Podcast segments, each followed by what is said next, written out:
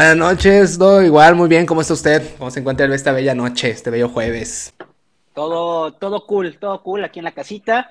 Me le he pasado todo el día aquí en la casa, chambeando, varias cosas, pero todo cool.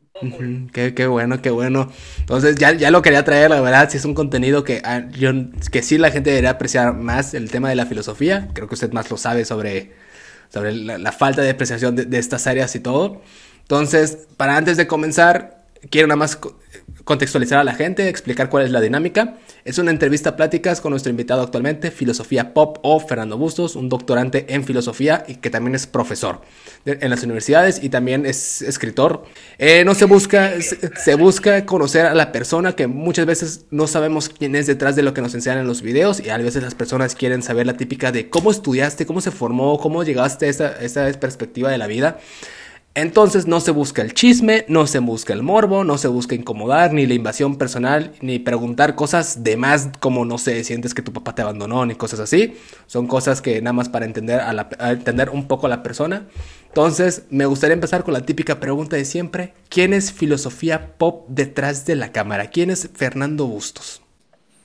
Pues, eh, o sea, creo que en realidad eh, mi vida es como bastante eh, pública y sobre todo porque eh, llevo, digamos, como que varios años eh, escribiendo, participando, digamos, como en diálogos públicos.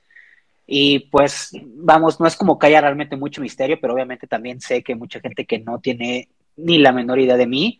Eh, mi nombre es Fernando Bustos Gorospe. soy de Jalapa, Veracruz. Llevo ya aproximadamente unos ocho años, si no me equivoco, viviendo en Ciudad de México. Eh, estudié, estudié filosofía, estudié la licenciatura, la maestría, el doctorado, por ahí traigo la tesis pendiente. La realidad es que ya ni siquiera, en este punto de mi vida, ni siquiera sé si me interesa terminarla, escribir la tesis y entregarla y titularme el doctorado o no, ya no lo sé realmente. Eh, y pues, ¿qué más te puedo decir? Pues bueno, soy eh, hijo nieto, alguna vez fui, alguna vez fui nieto, eh, amigo, eh, persona, pues, este, y pues bueno, no sé, no sé qué más te podría decir o si quieres que te conteste algo más en particular, porque la verdad es que luego te cuesta mucho trabajo eh, justamente hablar sobre, sobre uno mismo, ¿no? Sí, sí, ahorita justamente con, con las preguntas que los que no saben la dinámica es que las, las, las preguntas de la entrevista yo las creo, pero también se hace una colaboración con el público, con sus seguidores o con los míos por Instagram. Entonces, sí me dio mucha risa que muchas preguntas o comentarios más bien era, ¿qué le puedes preguntar a un doctor en filosofía que él no se haya preguntado ya? Entonces como que está esta perspectiva, e, e, esa parte simpática de alguien, alguien me puso igual de, siempre empiezas con la pregunta, ¿quién eres? Y ponen, güey, es doctor en, filosofía, creo que te va a terminar hackeando a ti si le preguntas el, el quién eres. Entonces está la parte de, quiero, la, típica de cómo, cómo era Fernando de niño, cómo, cómo se identificaba usted. Mira, por acá me preguntan que dónde estudié. Estudié la licenciatura y la maestría la estudié en la Universidad Veracruzana, la maestría la estudié con, eh, con beca del CONACIT eh, porque era, digamos, de estos, de estos posgrados que forman parte del padrón de, posgrados de investigación. Y el doctorado lo estudié en la Ciudad de México, en la Ibero, también lo estudié con la beca de CONACIT, que es como todo un rollo, porque cuando son universidades privadas, sí CONACIT te da dinero, pero también tienes que pagar la colegiatura a la universidad donde estás, entonces pues no realmente como que te quedes ahí con lana, ¿no? Es todo un rollo, pero bueno, ahí estudié. Ahora sí, regresando a tu pregunta de cómo era yo cómo, era como niño, dices, ¿no? ¿Cómo me percibo? Eh, también es interesante porque creo que, ¿cómo decir? Eh, vamos, es difícil hablar de uno, sobre todo una edad en la que recuerdas pocas cosas de, tu infancia, ¿no? Es decir, es, sería muy raro que tuviera tantos recuerdos vívidos de mi infancia, he olvidado muchas cosas.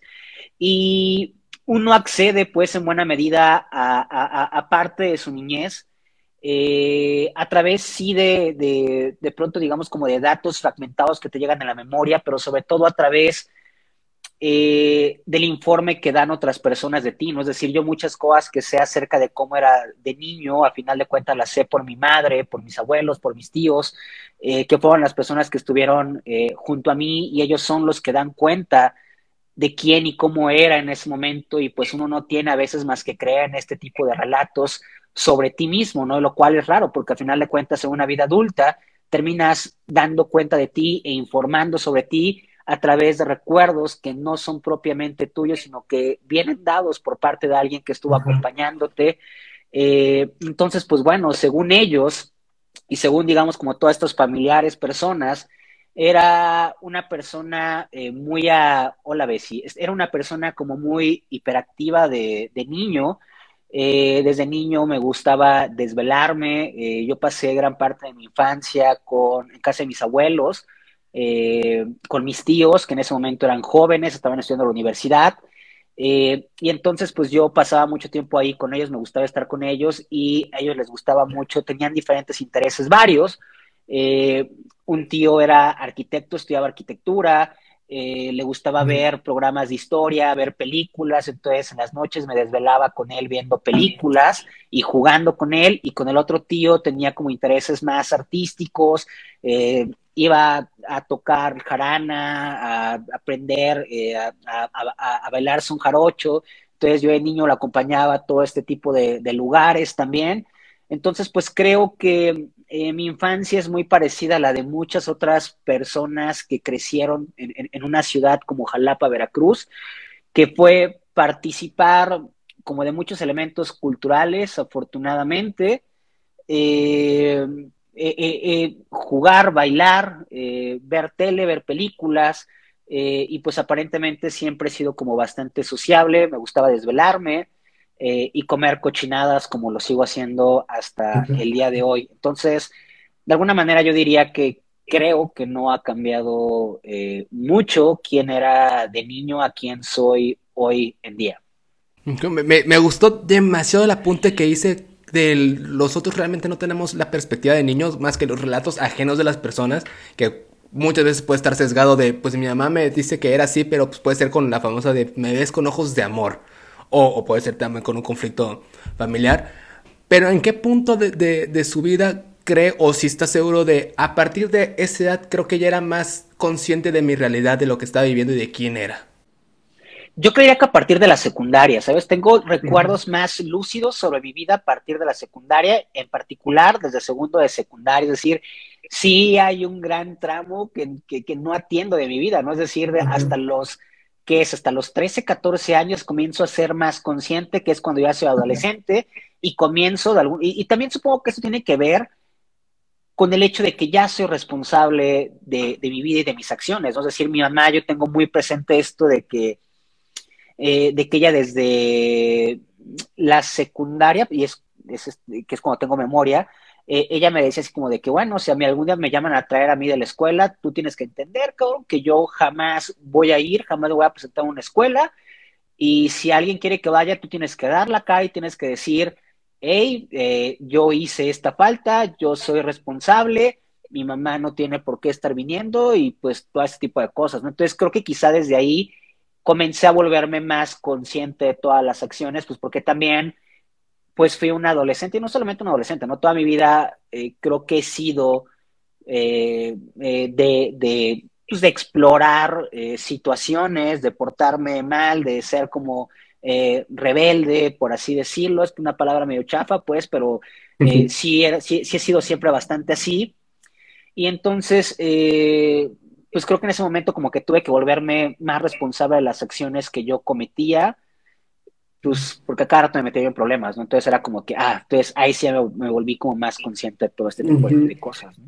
Sí, todo ese tema que menciona que era, muy social, que también lo de la hiperactividad, que era rebelde, todo, todo el conjunto de, de esas definiciones de usted, en algún momento le trajo problemas reales, o sea, puede ser de, ay, pues un reporte del profesor, pero pues no trasciende eso, más que el reporte de, o el sellito de, habla mucho, el, típico sellito del periquito, pero no, no es un problema serio per se. En algún, momento, sí le trajo un problema que diga, ay, aquí sí, sí me la volé. Pues, eh, pues yo creo que toda mi vida, ¿no? O sea, pues, toda la, pues no sé, pues, o sea, o sea, creo que yo soy una persona que vivía, digamos, como que al límite, pues, en muchas de las cosas. Eh, también la realidad es que gran parte de toda mi educación me la eché en escuelas eh, públicas. Eh, y pues yo sí pues era de rifarme el físico en lo que tuviera que hacer, ¿no? Entonces, pues no sé, o sea, quizá una que pudiera ser como más palpable, pero que también lo veo como un costo de crecer. Pues quizá haya sido que, o sea, sí me votaron de la, eh, de la prepa eh, en dos ocasiones, no me votaron de una, eh, pues porque me la pasaba, digamos, como que del desmadre y me fui a estudiar a otra y también me votaron de esa, entonces ahí perdí, digamos, como que una gran parte de mi vida, de la cual obviamente sí me arrepiento hoy en día. Eh, también, digamos, como, o sea, creo que en realidad eh, tuve suerte porque no es como que me haya metido en algún problema tan fuerte ni nada por el estilo, pero creo que sí me cobró la factura con tiempo perdido en mi vida, ¿no? Igual cuando estaba en la licenciatura, pues me la pasaba, fue como mi época eh, de más fiesta y cosas así por el estilo, pues también valí madres varios años de la universidad por andar, pues en todo eso, ¿no? Pero pues bueno, eh, es parte pues justamente como de crecer. Sí, sí, sí, es parte de disfrutar la vida a, la manera de cada quien. Y en todo este periodo, por ejemplo, de la secundaria, la preparatoria, en el que ya, como ya se mencionó, ya tiene más perspectiva de, de sus acciones más que nada y de su responsabilidad, se sentía cómo se sentía realmente, cómo cree que sentía realmente, se sentía feliz de, pues, o sea, con sí puede, pudo haber generado problemas, pero al final de todo estaba viviendo a como usted quería vivir, le, estaba haciendo lo que le gustaba, disfrutar con sus amigos, disfrutar, no sé, con, con las parejas, ¿usted se sentía feliz o era como un mecanismo de escape?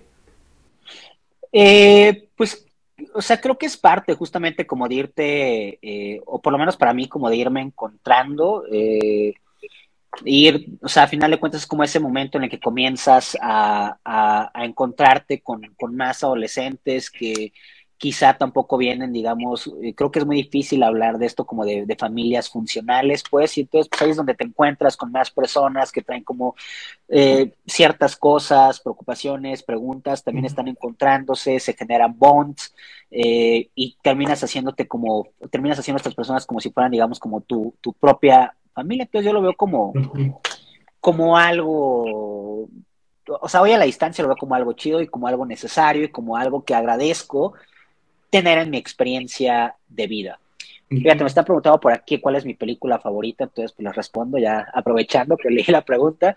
No tengo una película favorita, obviamente tengo muchas películas favoritas. Si tuviera que decir algunas a bote pronto, quizá diría eh, París, París, Texas, eh, de Bim Ander, eh, perdón, de Bim Benders, Ice White Shot de Stanley Kubrick, eh, Magnolia de P.T. Anderson y Rojo de Krzysztof Kieslowski. Quizá esas sean como mis películas favoritas. Y bueno, ya. Sí, no, no, hay ningún problema. ¿Y dónde entra, en qué momento, por, mejor dicho, por qué y cuándo entra el interés por la filosofía? Pues eh, creo que yo tenía como varias eh, traía, ya venía arrastrando, digamos, como que ciertas preocupaciones desde, yo quería que quizá desde siempre, eh, y quizás se comenzaban a pronunciar más cuando yo estaba en la prepa. Eh, de pronto yo tenía, digamos, como este tipo de, de, sentimiento con relación a la realidad en la que de pronto yo comenzaba a dudar de si genuinamente todo esto estaba sucediendo o no, eh, y que eran cosas que ya venía yo arrastrando, digamos, como desde, desde antes, quizá, ¿no? Eh, tenía estas dudas muy fuertes, eh, genuinamente con relación al mundo, con relación al tiempo. Eh, tenía como crisis sobre todo este tipo de, crisis alrededor de todo este tipo de cuestionamientos sobre la, sobre la propia existencia. Y en algún momento de la, de la preparatoria me encontré con algún libro, y por aquí me preguntaban que cuál era el libro que más me había marcado me encontré con algún fragmento de, Descartes, de, meditaciones metafísicas de Descartes, y lo comencé a leer y en este libro eh, Descartes, pues básicamente pasa por, un sentimiento similar al que yo estaba sintiendo en esa época, y es un libro donde él comienza justamente a dudar eh, sobre su propia existencia, sobre cómo puede estar seguro de que existe, de su pensamiento, eh, de, que puede conocer algo. Y es este libro en el que a final de cuentas Descartes llega como esta conclusión que es una idea clara y distinta, es decir, es una idea que no se puede poner en duda, que es pienso, luego existo, no es como la certeza de que estás aquí, es decir, cómo puedo estar seguro de mi propia existencia, de que estoy aquí, en un aquí en una hora al interior de todo este tiempo que nos excede. Entonces Descartes dice, pues bueno, eh, puedes estar seguro de tu existencia a partir de esta idea clara y distinta que es el pienso, luego existo, ¿no? Mientras tú estés pensando, no puedes dudar de que estás existiendo, ¿no? Y que esto es como remitirse a esta frase de San Agustín de no puedo dudar de que estoy dudando. Eh, es algo que resiste cualquier tipo de duda, ¿no? La duda metódica eh, con la cual está trabajando Descartes. Y entonces en ese momento me acuerdo que cuando leí esta máxima cartesiana, dije, wow, claro, ¿no?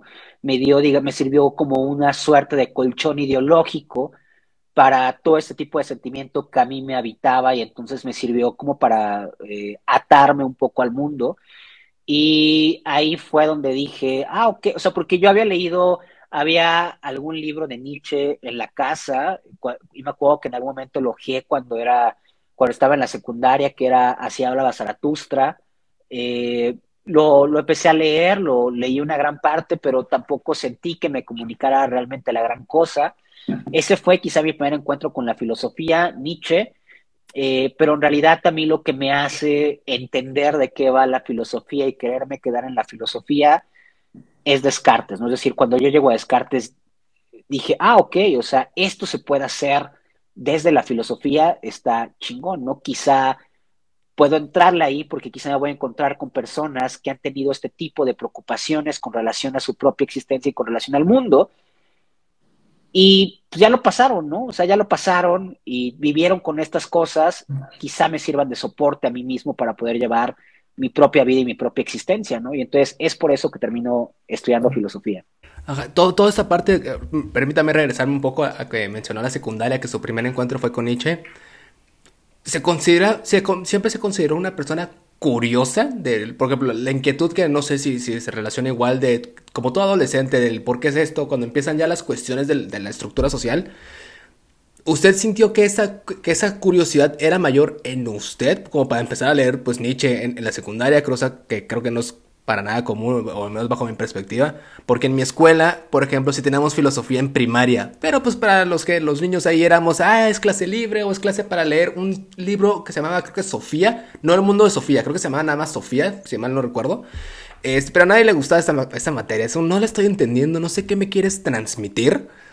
Y es usualmente se le atribuye eso de que por, lo cual los niños no les gusta leer, o a los adolescentes no les gusta leer, que no tuviste como que el contacto, y lo hablé con, justamente con Man Mesiux, del mucha gente, muchas veces el niño no le interesa leer porque no llegó un acercamiento adecuado. ¿Cómo llegó su acercamiento al pues, quiero leer Nietzsche o, mire este libro, lo voy a leer? Pues, eh, o sea, creo que dudas, eh, o sea, siempre he tenido realmente. Eh, sobre el mundo y no es que hubiera tampoco una gran cantidad de libros en mi casa, ¿no? Simplemente da la casualidad de que ese libro estaba ahí por alguna razón y lo agarré, lo comencé a ojear y lo comencé a leer, sobre todo porque hablaba sobre el superhombre, dije, qué chingados es el superhombre, ¿no?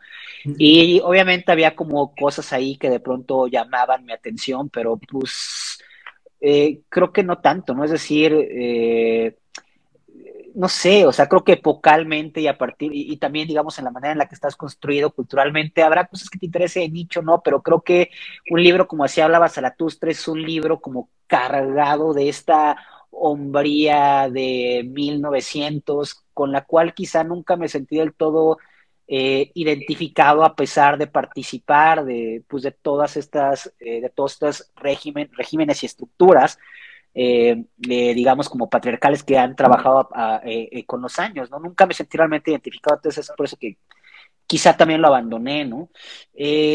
y sobre esto, digamos, como de la lectura, por acá me decía el cínico no cínico Oscar, me estaba poniendo, está de la verga leer, no sé si lo hice en serio o, o de broma, pero yo sí creo, y está muy cool esto que dices que llevaban, que tenían esta clase de filosofía en la primaria. Eh, eh, yo realmente tuve como mi primer encuentro real con la filosofía hasta la universidad, porque la persona que ahí me daba filosofía en la prepa era una persona que había estudiado derecho y que no le interesaba darme realmente filosofía y que no sabía nada sobre filosofía. Eh, y que simplemente pues por la burocracia institucional, eh, de la SEP, de la Secretaría de Educación eh, Veracruzana, pues se le había asignado a esta persona que me diera clases, ¿no? Pero yo realmente mi primer encuentro con la filosofía lo tuve hasta la universidad, o sea, con alguien que hubiera estudiado filosofía, lo tuve hasta la universidad. Eh, pero bueno, regresamos a la lectura y a esto que me está diciendo Oscar. Yo sí, o sea, yo creo que mi relación que tengo con la lectura, yo no es no es esta relación romántica que a veces se juega con el cliché, ¿sabes? De que mucha gente dice así como de que, ah, eh, la lluvia, un café y un buen libro y es como el plan ideal, ¿sabes? O sea, yo no, o sea, yo no, yo no podría hablar que tengo esta relación romántica con la lectura, o, ni siquiera me atrevería yo a decir que me gusta leer. Eh, me gusta más bien conocer las ideas de otras personas. Eh, y una de las maneras que hay para poder conocer ideas bien estructuradas de otra persona es a través de la lectura. Pero así como que tú digas, uff, hoy se me antoja leer, o sea, creo que nunca he tenido esa idea en mi cabeza de, hoy se me antoja leer. O sea, sino más bien lo que quiero es como decir, tengo, tengo el interés de comprender una cosa, ¿no? Es decir, puta, o sea, Judith Butler está muy cabrona en lo que está diciendo para entender este fenómeno de la violencia y poderla escribir. Ok, entonces quiero leer a Judith Butler, pero no es porque me guste leer, es porque más bien tengo el interés de poder conocer otra manera de pensar que me pueda ayudar a mí a comprender mejor las cosas y poder comprender mejor mi realidad y a mí como persona, pero no tengo esta relación romántica eh, con la lectura y no sé, quizá es por esto que realmente soy una persona que no leo tanto eh, literatura, por más que obviamente la literatura me puede llevar a conocer otros mundos, pero yo no, no tengo este amor como por, por la lectura, por lo menos no tengo esta relación romántica, eh, y tampoco es como que venga ni enseñada ni heredada, sino que más bien es, o sea, la gente que, que crecimos sin tener un capital cultural es algo que vas desarrollando por, por cuenta propia, ¿no? No es como que yo hubiera visto y en mi casa alguien estuviera hablando de filosofía o de autores y que yo dijera, ah, huevos, ¿sabes? O sea, como afortunadamente le pasó a personas como al, como al buen Jero, ¿no? Como al buen niño comunista, ¿no? Que lo, que, que lo estimo mucho.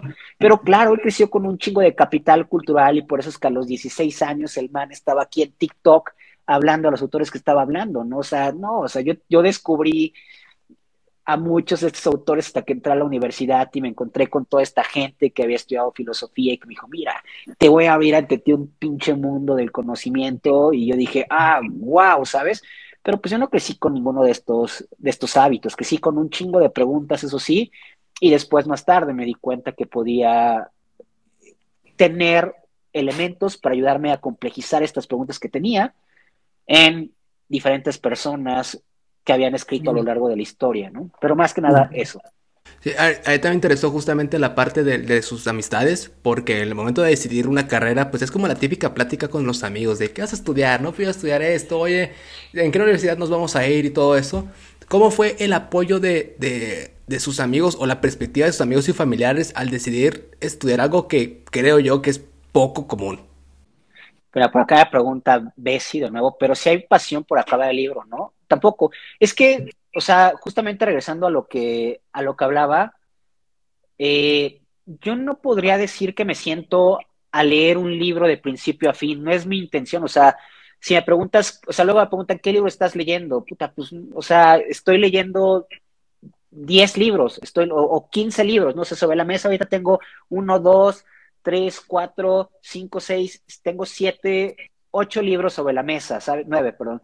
Eh, o sea, pero, o sea, estoy leyendo los nueve libros, ¿me entiendes? Y quizá estoy leyendo más, o sea, no es como que mi afán sea genuinamente acabar un libro, ¿no? Porque de pronto yo leo en, redes comunicacionales, entonces si de pronto estoy leyendo a algún autor o alguna autora y saca algo, me voy enseguida a buscar otro libro y, y todo ese tipo de cosas, ¿no? Pero además de eso, intento no solamente leer ese libro, sino intento también irlo combinando con otros libros de diferentes temáticas para en una suerte de no ciclarme en un tema, ¿sabes? Porque al final de cuentas es como de que lo que necesito es pensar con un chingo de conceptos. Y entre más conceptos tenga para pensar las cosas, mejor. Por eso yo no desprecio nada de la cultura de ningún nivel. ¿sabes? Porque de pronto yo puede ser que estoy escuchando una canción de Ucielito Mix y digo, puta, o a huevo, esto me sirve para esto, o estoy viendo a, las Kardashians y veo algo y digo, pum, esto me sirve para comunicar con esto y con esto y con esto y con esto y con esto. Entonces, más bien siempre tengo como un desplegado de libros que estoy leyendo a la par, pero vuelvo al punto, como justamente no es, no es literatura lo que estoy leyendo, no es como que yo diga, ay, quiero saber cuál es el desenlace de esto. Ahora, regresando a esto de, de amigos y familiares, cuando decidí estudiar filosofía, pues para empezar, mis amigos de la secundaria y de la prepa, tampoco, eh, tampoco es como que fueran, o sea, vamos, y quiero estudiar filosofía, ¿no? Y pues chido, ¿y qué chingados es eso? ¿No? Tampoco, o sea, genuinamente lo digo, ¿no? Es decir, obviamente, y yo lo sé, y yo lo reconozco, eh, yo reconozco todo el privilegio del cual participo hoy en día, reconozco lo mucho, digamos, como que me he blanqueado, reconozco lo mucho que me he aburguesado, pero la realidad es que yo vengo de un contexto social que es muy diferente, ¿no? Es decir, eh, la mayoría de los papás de, de, mis amigos no habían, no habían terminado la, la, licenciatura, la mayoría de la gente con la que yo estudié la secundaria del salón en el que yo estaba, eh, muy pocos estudiaron la licenciatura, o sea, yo sí recuerdo, digamos, no, sé, o sea, haberme encontrado después en la vida adulta como compañeros míos de la secundaria que trabajaban en, no sé, no sé, e, e, e, empleos, digamos, que, son, que están más precarizados socialmente hablando, ¿no? Porque la realidad es que el tejido social al que perteneciera muy difícil subir eh, eh, en deciles, pues, económicos, ¿no? Entonces, pues, ¿qué me podían decir mis compañeros de la prepa y de la secundaria? Pues nada, no sabían ni qué chingados era la filosofía. Eh, y yo, yo tampoco sabía muy bien qué era la filosofía, sabía solamente un poco más que ellos y más que nada traía yo estas dudas, estos intereses, ¿no? En mi casa, pues lo que me dijeron, pues no pasó también, digamos, como este prejuicio eh, social, como decirme, güey, pues no tenemos dinero, güey, pues nada más, eh, o saber y entender que si estudias esta carrera, pues lo más probable es que no vayas a tener trabajo, ¿no?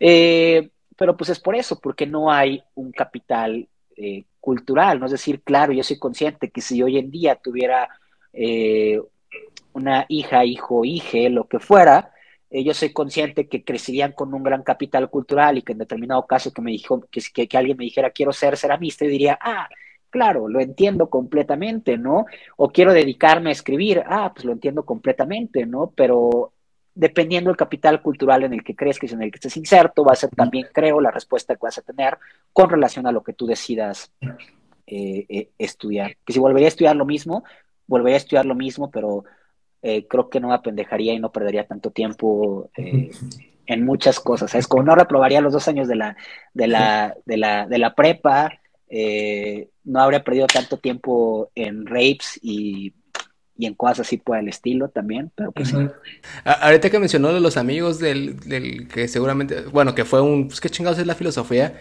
yo me confieso de pecar de algún momento de, de, haber sido ese, porque aunque yo haya tenido filosofía en la primaria, pues le digo, no lo entiendo, o sea, es un, ¿qué clase de materia es esta? Porque pues uno es niño, ¿no? No, no tiene la percepción de mucho de lo que está viviendo en la primaria. Y en la secundaria, misma historia, yo era enemigo de leer. O sea, yo era más un, si lo puedes ver en la película, ya la armaste. Pero fue hasta la preparatoria que me entré en un seminario religioso. Y pues obviamente si quieres ser sacerdote te meten mucho a Santo Tomás de Aquino y empiezas a leer toda la parte de la, de la filosofía religiosa y también de la metafísica. Pero no lo veía yo como filosofía, porque me los metían como tus clases normales, tus meditaciones. Yo no sabía que estaba viendo filosofía, me gustaba el área porque pues por algo yo quería ser sacerdote. No fue hasta la universidad, hasta mis 19 años en la Universidad de Anáhuac, donde pues justamente para la gente que no sabe, yo fui alumno del, doctor Ferbustos y lo que sí debo decir es que me impactó así la primera frase que mencionó la clase de yo sé que todos se preguntan, ¿para qué chingados sirve la, la filosofía? Y dije por dentro, ¿cómo que tengo que ver filosofía en esta clase? Qué hueva, no me gustan las cosas, ni le entiendo más que nada. Y su típica frase del, es para que no seas un pendejo. Y fue un, ¿cómo? O sea, como que me impactó mucho porque vienes de la prepa, que el profe tiene que ser así, ya empiezas como que un poco la vida adulta y como que el profesor dice esas cosas. Pues empezó más mi, interés y la, ilustración. Y como que en su clase sí me hizo conciencia de, la falta cultural de, la gente de no te estás dando cuenta que tienes una duda y la ignoras por, por normalizar ciertos comportamientos. Y tengo un amigo, que es, bueno, de mis mejores amigos, que me, me recordó mucho usted. Desde la secundaria es un, tiene dudas y le daba por querer preguntar cosas de, güey, pues no sé, o sea, pregúntale, pregúntale a un adulto en la secundaria, no sé, pregúntale al profesor. Y el profesor le daba respuestas muy vagas de, oiga, profe, ¿de dónde venimos? No, pues del mono. No, no, no, pero es que no, no me estoy entendiendo. O sea, ¿de dónde viene pues, la estructura social? Que es un saludo al Félix, que yo sé que estás viendo este, este, este en vivo. Pero él siempre fue en la preparatoria. Él quiero leer esto. Él no estoy entendiendo, tengo estas dudas. Pero como que no tuvo esa. El, el quien lo orientara hasta que empezó a ver diferentes cosas. Entonces, pues la gente sí pregunta mucho del cómo siente usted que está afectando a la a la estructura social la, la falta de interés por conocernos, la falta de, interés por la filosofía? Pues, no sé, por ejemplo, aquí me preguntan, ¿por qué siento que los antropólogos son más filósofos que los propios filósofos? Y yo no voy a hablar eh, eh, eh, por el resto y por todo el, por todo el universo de filósofos y de filósofas, pero también justamente creo que es una pregunta que quizá viene dada justamente desde desde un mismo, digamos, como desconocimiento real con relación a qué, a, dónde va la filosofía y a qué apunta la filosofía y también a dónde están, digamos, como todas estas, estas personas que ejercen eh, la filosofía, ¿no? Eh, porque habría que ser, digamos, como más meticulosos y críticos, como porque si bien pueden parecer que son como similares, hay pequeñas diferencias de por medio, ¿no? Y que aún así, o sea, no me importa, digamos, de pronto trabajar con temas de antropología o de sociología, está chingón, ¿no? Y por ejemplo, eh, el antropogus, o sea, que también trabaja un chingo, esta antropología, pues está trabajando también un chingo de temas de filosofía, pues está chingón, ¿no? Es como parte, digamos, como también de lo, de, de, lo interesante, ¿no? Pero también, claro que sí hay determinadas puntualizaciones muy particulares, eh, donde quizá Gus tiene más alcance, más poder de crítica que yo para hacer ciertas cosas y quizá yo para estas, ¿no? Porque son diferentes cosas, ¿no? Creo que nos afecta en el sentido de, de el desconocimiento que tenemos de la filosofía, creo que nos afecta más de lo que nos percatamos eh, cotidianamente. Eh, creo que hay un gran desprecio y desinterés hacia la filosofía porque uno no se entiende qué es la filosofía, realmente, pero tampoco hay un interés genuino de, dar, de darte cuenta de acerca de qué va. Porque claro, el conocimiento siempre lleva un proceso largo y da hueva, ¿no? Es decir, es más fácil, eh, es más fácil ver un video sobre por qué la Tierra es plana y comprender los argumentos de esta persona que nos está dando acerca del por qué la Tierra es plana, que pasar por un chingo de años de estudio de física eh, para poder comprender realmente eh, toda la teoría que nos están diciendo con relación a por qué la Tierra no es plana y cómo podríamos saberlo a partir de determinadas cosas y por qué existe la gravedad. Es muchísimo más fácil entender este tipo de discursos y entenderlos porque simplemente trabajan bajo una lógica coherencista de sentido común que comprender tantos años de estudio. Y lo mismo pasa con relación a la filosofía. A la gente la verdad es que le da hueva eh, dejar de hacer cosas con tal de entrarle y comprometerse para poder estudiar y entender realmente cosas, ¿no? Tenemos un gran tema con eso. Y entonces la gente habla a veces, creo que me parece, desde ahí, o más, más bien se acerca como desde, desde ahí a la filosofía. Y también al otro, y también creo que influye el hecho de que lo que mucha gente sabe sobre la filosofía es que la filosofía tiene que ver con el conocimiento, con el pensar, más bien más que, más con el, más que ver con el, conocimiento, con el pensar, porque son como filósofos es igual a pensadores, ¿no? Y la gente dice, bueno, pero yo también pienso, ¿no? Es decir, todos pensamos, entonces, pues, da igual la filosofía, ¿no? Yo todos, supongo que todos creen, nos habita un autoengaño a todos, ¿no? Es como, sea, este experimento que se hace al interior de aulas, eh, que se puede hacer, decir, ok, eh, levanten la mano y cuántos, levanten la mano los que crean que en el salón hay gente que es más competente, más lista, más inteligente que otra, ¿no?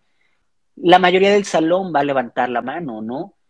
Eh, y después puedes hacer la pregunta de, ok, ¿quiénes de ustedes creen que están entre esta parte destacada al interior del salón y van a levantar la mano quizá la mayoría, los que la habían levantado la primera vez, porque nos habita una suerte de autoengaño con relación a muchos escenarios. Entonces vamos, y estoy diciendo esto como para decir, eh, y estoy diciendo esto como para decir, creo que todos nos sentimos listos, o la mayoría nos sentimos listos, o por lo menos pensamos o creemos que pensamos bien. Y entonces desde ahí que decimos, pues, ¿para qué nos sirve la filosofía? Pues para nada, es gente pensando, yo también lo hago, lo pienso, ¿no? Es decir, y desde ahí es más fácil quizá establecer un criterio de separación con otras profesiones como, ok, eh, ¿qué hace un arquitecto? Casas, lo ves, es tangible, yo puedo construir casas, no. ¿Qué hace un filósofo? Pensar, ah, yo también puedo pensar, no hay pedo, ¿no? Creemos que es como casi lo mismo, sin percatarnos de que en realidad el pensamiento tiene una complejidad de por medio y que quizá podemos pensar mejor la mayoría de, la, la, mayoría de nosotros, ¿no? Sin entender que el conocimiento es algo que se viene construyendo desde hace un chingo de años y que de alguna u otra manera venimos a participar ahí, ¿no? Y, creo que a veces es como la complejidad, o sea, como el hecho de poder decir, ok, es que no se trata solamente de pensar, sino que podemos pensar mejor y podemos pensar más críticamente y más lógicamente y más analíticamente, pero también no solamente hacer eso, sino también entendiendo todo un contexto histórico que está sucediendo y diferenciarlo epocalmente de otros diferentes contextos históricos que están sucediendo, pero también contemplando ciertos procesos políticos que estaban sucediendo en esas determinadas épocas y que eso, cómo esos procesos políticos también estaban afectando a otros procesos económicos o viceversa. Y ahí es donde entra la complejidad, ¿no? Que es como un poco como en esta escena, uf, se me olvidó la película, eh, eh, eh, es una de Tom Cruise, donde de pronto, que trata como de un precrimen, que pueden saber cuando va a haber un, crimen anticipadamente. Bueno, hay una película de Tom Cruise donde se vuelve famosa porque hay como pantallas y de pronto él tiene unos guantes y empieza a jugar con cosas. A veces así es un poco el conocimiento filosófico, no solamente el conocimiento filosófico, ¿no? Pero es como Minority Report, muchas gracias.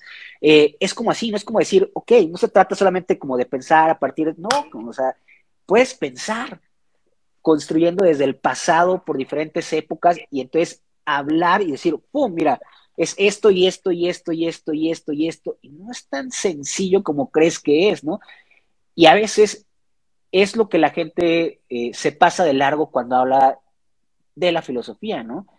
Eh, y desde ahí no estoy tampoco hablando, digamos, como diciendo que, eh, que somos mejores ni nada por el estilo, ¿no? Yo creo que más bien es como una habilidad que se puede ir construyendo y que se hacen desde diferentes disciplinas, ¿no? Es decir, si quieres hablar de algún determinado momento fuerte al interior de la economía, pues tienes que entender que también hay historia, ¿no? Que tienes que entrarle a la historia y que tienes que entrarle a la historia de ese país y confrontarla con la historia de aquel otro país o con la historia global, y la todo. global. Y entonces es eso, ¿no? Es, es justamente eso, ¿no? Entonces es a veces lo que mucha gente pasa de largo con relación a la filosofía, ¿no? Sí es acerca del pensar, pero es acerca del analizar cómo se ha construido el conocimiento y qué es lo que está afectando y por qué pensamos de la manera en la que pensamos y de qué otras nuevas maneras podemos eh, eh, pensar, ¿no? Pero siempre siendo muy rigurosamente, no desde el mero prejuicio, ¿no? Sí, disciplina, por acá dicen, sí. Usted tenía muchas dudas y por algo quería con respuestas. ¿Sintió o siente que sus respuestas sí se estuvieron aclarando o la típica de empecé a darme cuenta que tenía que realmente no sabía y empecé a tener más dudas que respuestas? Eh, antes por acá, de esto que, que hablan con la ciencia, lo que deberíamos entender siempre es y quitar estos prejuicios, o sea, a la filosofía no le interesa en determinados casos ser ciencia, ¿no? Lo que tenemos que entender más bien y tenemos que arribar estos eh, eh, falsos paradigmas epistemológicos, porque creo que a veces estos falsos eh, paradigmas epistemológicos más bien lo que delatan es la falta de rigor que tenemos con relación a determinadas disciplinas, es decir, la carencia que tenemos también al mismo tiempo con relación a, ciertas disciplinas. La ciencia y la filosofía son consecutivas y es así de sencillo, son consecutivas, se valen la una de la otra y punto, ¿no? Y si no, pues bueno, está la historia, está la ciencia para que vayan a revisar, para que vayan a analizar, eh, en lugar de simplemente andar como especulando, pues, ¿no? Eh, Eh, y creo que creo que de esto sí se aclaran ciertas preguntas, pero obviamente surgen más. pero obviamente surgen muchísimas más preguntas y pues creo que está chido, ¿no? Es decir, creo, o sea, últimamente he estado haciendo, digamos, como he estado subiendo como videos que hablan acerca de la productividad. Ayer subí uno sobre esto de que vivimos en sociedades del rendimiento y que dentro de las sociedades de rendimiento nuestro valor se da a partir de lo mucho que, de, lo mucho poco que produzcamos. Pero eso se traduce principalmente en la productividad física. Hay todas las sociedades que participamos, no tenemos que estar físicamente activos. Y a veces, cuando estamos cansados físicamente, se siente como, como es como haber tenido un día productivo y entonces es como, es que estás vivo, ¿no? Se siente estar vivo. Eh, y digo esto como para confrontarlo con la idea de Platón de una vida sin examen es una vida que no vale la pena vivirse, ¿no? Es una, es una vida que no vale la pena ser vivida. Porque al final de cuentas lo que Platón, a lo que Platón atiende con esto, obviamente, es, una, es a la máxima también socrática del conócete a ti mismo, ¿no? Es decir, eh, quizá lo importante no es la mera actividad física autómata, porque en el mejor de los escenarios nos podemos mover, la mayoría de las personas, todas las, la mayoría de las personas podemos caminar o dar paseos o, ¿sabes?, tener alguna actividad física. Eh, pero sería muy triste reducir la vida solamente a una actividad física, ¿no? Entonces, para Platón más bien es como la vida que importa es la vida reflexiva, no el detenerte a pensar sobre quién eres, sobre por qué haces lo que haces, por qué deseas lo que deseas, por qué hiciste el mal, cabrón, o sea, por qué hice lo que hice y en el momento me sentí chingón y a las dos horas me sentí que era yo una mierda de persona, ¿no? ¿Por qué lo hice? ¿Por qué respondí al mal desde el mal y no de otra manera, ¿no? Y que viene justamente el instante de cesura, de rompimiento contigo mismo, donde te das cuenta que dentro de ti habitan todas las posibilidades buenas, pero también las posibilidades malas, ¿no?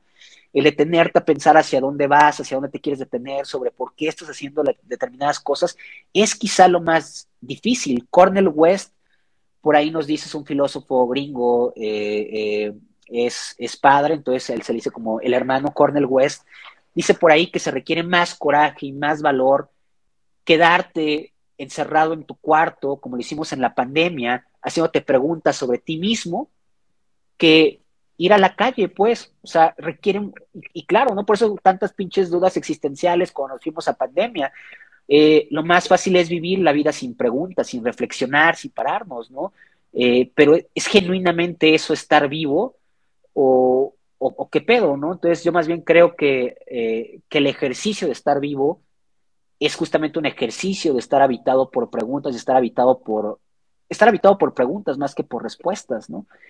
Entonces, regresando a esto, claro que tengo más preguntas, eh, pero por mí está bien, ¿no? o sea, por mí está bien. Eh, si no tuviera yo preguntas, quizá creería que, ya llegué como un punto muerto de mi vida, ¿no? No sé.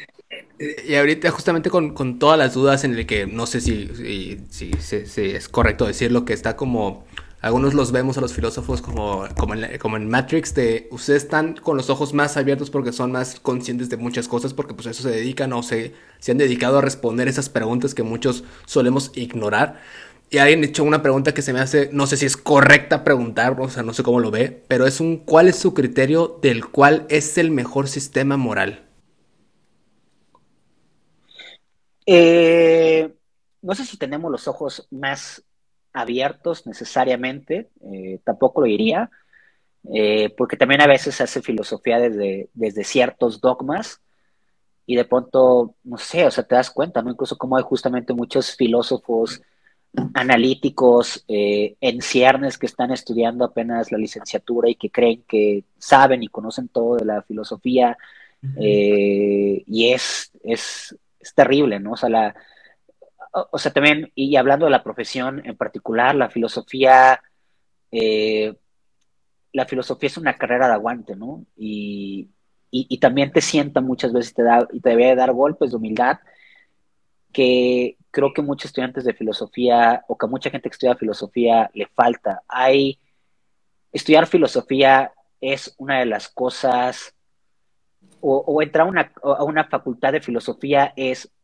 entrar a un salón lleno de egos, porque todos y todas las que están ahí se sienten, son súper mamadoras con relación al conocimiento. Y quizá en algún momento lo fui, eh, quizá lo soy, no lo sé, pero, o sea, me gusta pensar o creer que se me quitó ya mucho de eso y que, y que más bien he aprendido a respetar muchas cosas. Eh, pero sí es un mundo terrible de, de egos, ¿no? Porque entras y es como de que estoy estudiando alemán para poder leer a Kant eh, en alemán, ¿no? Así, es, de verdad, es, es así, ¿no? O sea, es, es, es así, ¿no? O es de que tengo libro, pero tengo, eh, tengo la edición eh, que también viene en griego y en latín, porque yo lo quiero leer del griego y del latín. Es una mamada, pero sí funciona así, ¿no? O sea, es un mundo de egos terrible, ¿no? Entonces, pues digo, no sé si tenemos los ojos realmente abiertos eh, o no. Sobre lo del sistema moral, eh, creo, que, creo que no tendría eh, o sea, una, una, respuesta concreta sobre eso, ¿no? Es decir, creo que hay diferentes criterios para poder establecer esto y para, que y para que nos pueda habitar. de momentos en mi vida creo que me funciona o que me ha funcionado en muchos, en, en muchos escenarios y épocas de mi vida, pues la simple ley de oro, ¿no? O sea, el, hecho de no hacer a nadie lo que no te gustaría que te hicieran a ti eh, y, a, la par al viceversa, ¿no? Es decir, eh, hacer lo que te gusta, hacer a las demás personas lo que te gustaría que te hicieran a ti, ¿no? Es decir, si a mí me gustaría que fueran cálidos conmigo, intento ser cálidos con otra persona. Intento moverme por eso, eh, pero claro que hay un sesgo, ¿no? Y ese sesgo soy yo, el sujeto, y son mis propios gustos y entendimiento acerca de lo correcto. Pero también para intento partir justamente como desde ciertas definiciones que incluyan a las demás personas para desde ahí comprender que hay una pluralidad de cosas que puede ser que no le gusten a la otra persona, ¿no?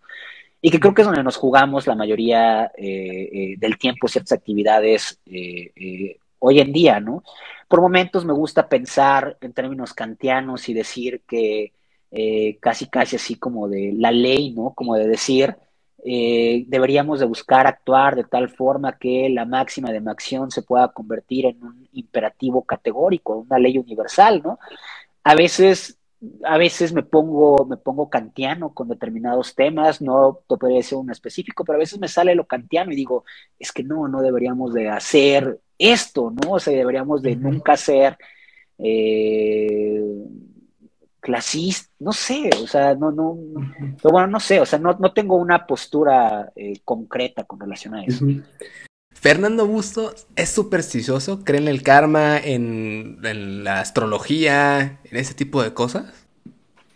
Eh, me divierte, la superstición, la superstición no tanto, me divierte, me divierte participar de la, de la astrología no confiaría mi vida al 100% a la astrología, eh, eh, pero, pero me gusta, me resulta, digamos, como interesante. A veces me gustaría eh, participar más de un pensamiento mágico. a veces volteo a ver y creo que es como un poco sad, un poco triste llevar como una vida completamente bajo un rigor metódico dictado, dictaminado por, eh, por un determinado tipo de ciencia, de un determinado tipo de epistemología. Eh, y entonces es ahí cuando digo, me gustaría un poco creer más en todas estas cosas, Entonces creo que quizá creo en la astrología por, por diversión, me interesa, ¿no? Además de que, claro, eh, según esto, pues mi, mi, mi, mi signo zodiacal es Leo, y tengo la fortuna de que es como uno, o quizá el, mejor signo zodiacal. Entonces, pues claro que desde ahí puedo decir, Claro. Claro, claro, claro, o sea, soy Leo y a los demás les duele que sea, que sea Leo, ¿no? O sea, juego con ese tipo de cosas, ¿no? Es decir, si me hubiera tocado ser Géminis, pues quizá no me gustaría la astrología, ¿no? Pero como me tocó ser Leo, pues, pues, pues digo, Creo que comparto esa idea con usted porque yo igual soy Leo y, y, siempre he dicho de, yo no creo en esas cosas, pero cuando me mandan del, eres increíble, eres un líder, eres un... Totalmente, o sea, si ahí lo dice, claro que lo soy. O sea, eso es como que me divierte. Sí, sí, sí, Si fuera, si fuera Géminis no me gustaría la astrología, pero soy Leo, entonces no tengo pedo. y en la parte de ¿cuál, cuál es su opinión sobre quién cree que debería de pagar la cuenta en una first date.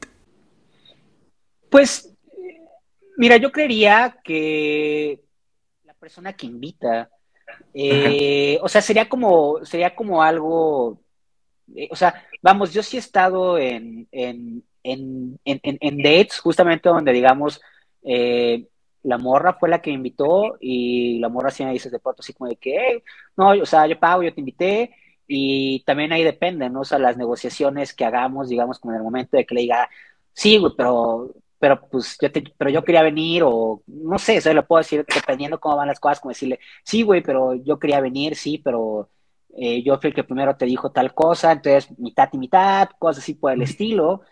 Eh, pero pues vamos, yo creería que podríamos dejarlo ahí, como que la persona que invitó eh, podría pagar, o sea, y sería como algo legal y pues dividir las cuentas en determinado caso, si los dos llegan a ese punto, pues está chido, pues, pero, o sea, yo sí he estado en muchos, en muchas situaciones en las que eh, han pagado las chicas con las que he salido y pues está cool, o sea, yo siempre lo básico como de que o de pronto pues, simplemente yo digo así de que depende, o sea, también es, como el gancho, o sea, a veces yo también digo así como de que, o sea, si me ha tocado estar como en dates que yo digo, pago yo, tú pagas lo siguiente. Y entonces es como, es, como es como buscar darle, es como, es como buscar, es como buscar dar continuidad, ¿no? O después digo, pago yo aquí, tú pagas en el siguiente lugar. Entonces dicen, va, jalo, ¿no? Ah, entonces es como buscar dar continuidad a, a, que la date se alargue y ver qué pasa. entonces, no sé, pero, o sea, quien invite, pues, quien invite, quien quiera, quien tenga más interés en la otra persona, eh, algo así. Y suponga, ahorita que, mencionó lo de que, bueno, ahorita hace rato que mencionó lo, de que si se dijera, si tuviera la oportunidad de, decirle algo al Fer Bustos del pasado y decirle, hey, espabila, ¿no? ponte el tiro, pasaste, pudiste haber pasado estas cosas y pudiste haber pasado por algo mejor. Si tuviera la oportunidad, no sé si alguien me entiende la referencia, como en Dragon Ball, que si te conectas con el, con el, con el Kaiosama de todo el mundo te ve en este momento ¿Cuál, ¿Cuál sería como una frase o una idea o un pensamiento que le pudiera o quisiera decirle a la gente de no te puedo cambiar tu ideología o no puedo cambiar un sistema social o estructural o ideológico, pero al menos todo el mundo creo yo que debería de saber esto? Eh, creo que algo que nos debería ayudar a todos y que todos deberíamos entender eh, y esto eh, lo dice Judith Butler, eh, es que el ser humano es precario por naturaleza. desde que nacemos, es decir, desde el momento en que salimos del vientre de nuestra madre, necesitamos ayuda. no somos como un caballito que nace y puede caminar y buscar la leche de su mamá, no. Somos seres excesivamente precarios y necesitamos ayuda desde el primer momento en el que nacemos y requerimos ayuda siempre del otro. Eh, y entender eso, que somos, eh, que, somos seres precarios, que dejemos de ser a veces tan egoístas, tan individualistas, eh, que dejemos de pensar que, no pedir ayuda es una fortaleza, pedir ayuda, perdón, sí, que no pedir ayuda es una fortaleza y que somos fuertes, no, somos seres débiles, pues somos una especie débil eh, que cojea. Entonces, tenemos que acostumbrarnos a pedir más ayuda, a abrazar al otro y entender que todos somos vulnerables, eh, que somos vulnerables y que todos habita la capacidad de hacer el bien y también la capacidad de hacer el mal y que podemos vulnerar a otras personas, ¿no? Que tengamos cuidado con todo ese tipo de cosas, ¿no? Eh, tenemos que tener cuidado con eso y tenemos que aprender a ser más comunitarios, más, más solidarios y a comprender que, eh, eh, que compartimos el terreno social con más personas que sienten igual que yo. Me gustó mucho. Yo sabía que usted iba a dar un mensaje muy, muy, muy, muy bueno. Entonces, pues, gente, ahí lo tienen el doctor Fernando Bustos, Filosofía Pop para los de las redes sociales. Entonces, sí, tengo igual demasiadas dudas, pero se nos acaba el tiempo. Pero creo que me voy a antes, antes, antes, antes, antes que nada, por aquí Tani pone filosofía y redes compatibles, completamente son compatibles. No sé muy bien a qué te refieres, pero obviamente sí, pues se puede hacer, digamos, como se puede tratar todas las redes sociales desde una óptica filosófica. Ahora sí, ya. ya, había dejado la pregunta como tres veces por acá y no quería eh, irme sin responderle. Sí, no, y yo igual tengo demasiadas dudas, pero puede ser para un segundo capítulo o también pues para su propio material en el que puede dar del, a ver, mejor si lo dejamos a un video eh, que nos explique a todos. Entonces igual quiero aprovechar un momento no, seguro para, podemos, para agradecerle. Es una segunda parte. Sí, entonces igual quiero aprovechar el momento para agradecerle que yo fui el alumno que tuvo que sacar de la caverna y decir, mi hijo, a ver, espabila, ponte el tiro. O sea, aprende mucho de, de lo demás porque pues me volví fanático de la filosofía eh, de poco a poco, entonces sí fue como un zap en la cabeza de mi hijo, o sea, estás mal creer así. Entonces, pues muchas gracias, profe, en su momento, doctor Fernando Bustos. Entonces, espero verlo pronto y nos vemos pues, en el siguiente. Cuídese, buenas noches. Un gusto, que estén bonitos todos. Bye bye.